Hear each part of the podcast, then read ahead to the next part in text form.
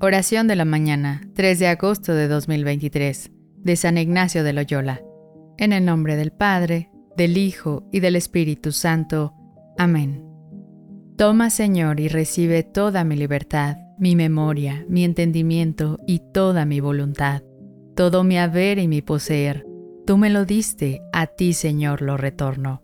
Todo es tuyo, dispone de ello según tu voluntad. Dame tu amor y tu gracia, que éstas me bastan. Amén.